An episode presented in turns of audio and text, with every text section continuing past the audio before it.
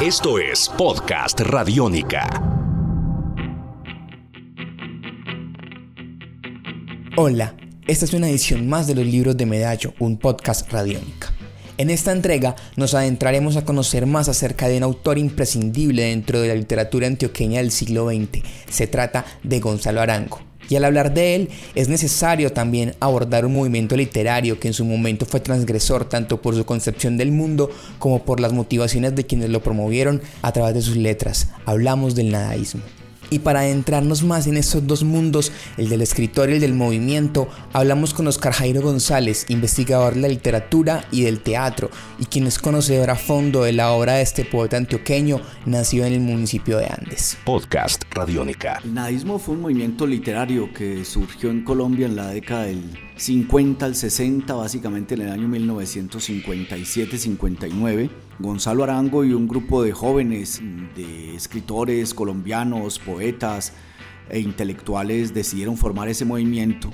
Gonzalo Arango, Eduardo Escobar, Jaime Jaramillo Escobar, J. Mario Arbeláez, etc., dado que ellos consideraban que en Colombia no había absolutamente nada de literatura y que hasta el momento en que ellos se dedican a escribir y hacen estas proclamas y el manifiesto nadaísta indicando que eran locos, geniales y peligrosos, decían y sostenían la tesis que aquí no había absolutamente nada y que había que comenzar a escribir la nueva literatura del siglo XX verdaderamente en Colombia y que esa literatura tenía que ser una literatura visceral, viva, rebelde, iconoclasta, que no podía ser una literatura que estuviera eh, llena de ornamentos, de formalismos, eh, de formalidades o convencionalismos retóricos y de gramática o de preceptivas literarias, sino que había que buscar en la vida misma la esencia de la poesía, del arte y de la vida. Una relación entonces inextricable e inexcindible entre la literatura y la vida fue lo que propuso el nadaísmo, basado un poco en la provocación que causó en ellos el libro de Los viajes o las presencias de Fernando González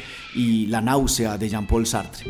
Tus oídos se abren. Tus oídos se abren. Podcast Radiónica. Gonzalo Rango es un escritor eh, que se va a mover entre muchos campos. Recordemos que él viene del municipio de Andes, donde había nacido. Gonzalo Arango empieza pues como un estudiante que viene a estudiar bachillerato a Medellín del Liceo de Andes, viene a Medellín a estudiar en el Liceo Antioqueño. Allí en el Liceo Antioqueño comienzan a despertarse cada vez más sus inquietudes literarias. Él ya venía de ser un gran lector de Federico Nietzsche, de Fernando González, etcétera, de Dostoyevsky, ¿cierto? Por eso él se firmaba en la revista Cromos con el seudónimo de Raskolnikov, en las crónicas que él hacía para la revista Cromos.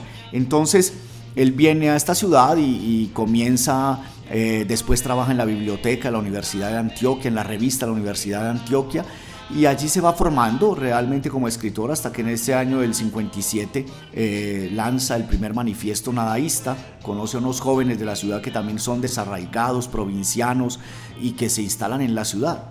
el nadaísmo comienza siendo un movimiento netamente provinciano, todos son de provincia. Yo era poeta y me gustaba cantar. Nunca hice nada más útil en la tierra, ni nada más inútil, solo cantar. Esto es Podcast Radiónica.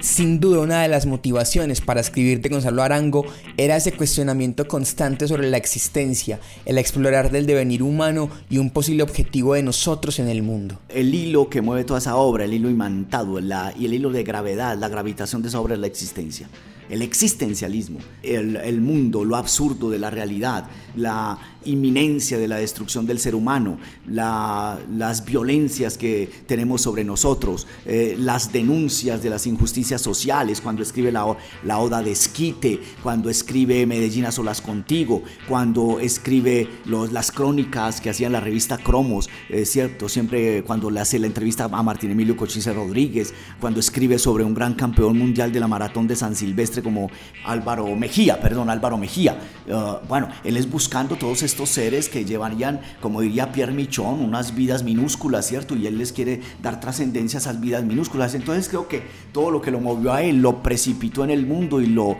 y llevó a hacer su literatura fueron las relaciones existenciales, ¿cierto? La agonía, la desesperación por el mundo, por la realidad, por construir unas nuevas relaciones entre los hombres, por la ternura, como lo dice en el ensayo sobre la poeta Raquel Jorodowski. Una mano más una mano no son dos manos son manos unidas.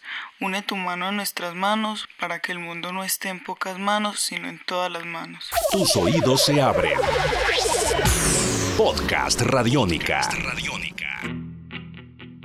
Gonzalo Arango fue un ser inquieto. Inició como transgresor a las instituciones a través de su manifiesto nadaísta, pero luego su pensamiento fue cambiando y pasó a tener una visión distinta del mundo. Sus posiciones sobre la política y la religión fueron mutando, hasta él mismo dar por terminado el nadaísmo como corriente. En la literatura estaba eh, relacionado siempre con sus lecturas existencialistas de básicamente Jean-Paul Sartre, de Albert Camus, eh, de Fyodor Dostoyevsky etcétera. Entonces esto también va llevando a otro componente que tiene que ver con la justicia social, con la justicia poética, como diría Martha Nussbaum, ¿cierto? Las lecturas de Mark Twain, de Dickens, que son novelas con, de Balzac, eh, que son unas novelas de un, inmenso componente social, de, crítica a la sociedad, de, de, prueba y de contestación a la injusticia, de crítica a la manera en que viven los seres humanos, eh, de crítica a la moral, ¿cierto? A la falsa moral. Entonces, eh, todo esto lo lleva a, mantener una crítica constante. Eh, después, como puede ocurrir en cualquier ser humano, viene un momento para él y para mí, diría yo de él, que entraría en un momento de, de ya como de búsqueda de otro camino, como otra proposición en el mundo, como otra forma de estar en el mundo, que ya no tenía que ver nada o que mantenía sin duda eh, viendo y tratando los temas que le inquietaban inicialmente, pero ya el orden, de la, el sentido de la revolución, de cambiar el mundo, de transformar la realidad, se fue disminuyendo ostensiblemente en él. Y el, al conocer a Angelita y, y cuando decidió en la década, en el 1970 que el nadaísmo había muerto, ya en él se había acabado un poco ese ímpetu y furor que tenía revolucionario y se había transmutado, transformado en otra cosa distinta, en otros elementos distintos, en otra búsqueda distinta y diría que lo encontró sobre la visión de Angelita y la visión de Dios, de la paz, del amor y todos estos otros fenómenos ideológicos de la década del 70-80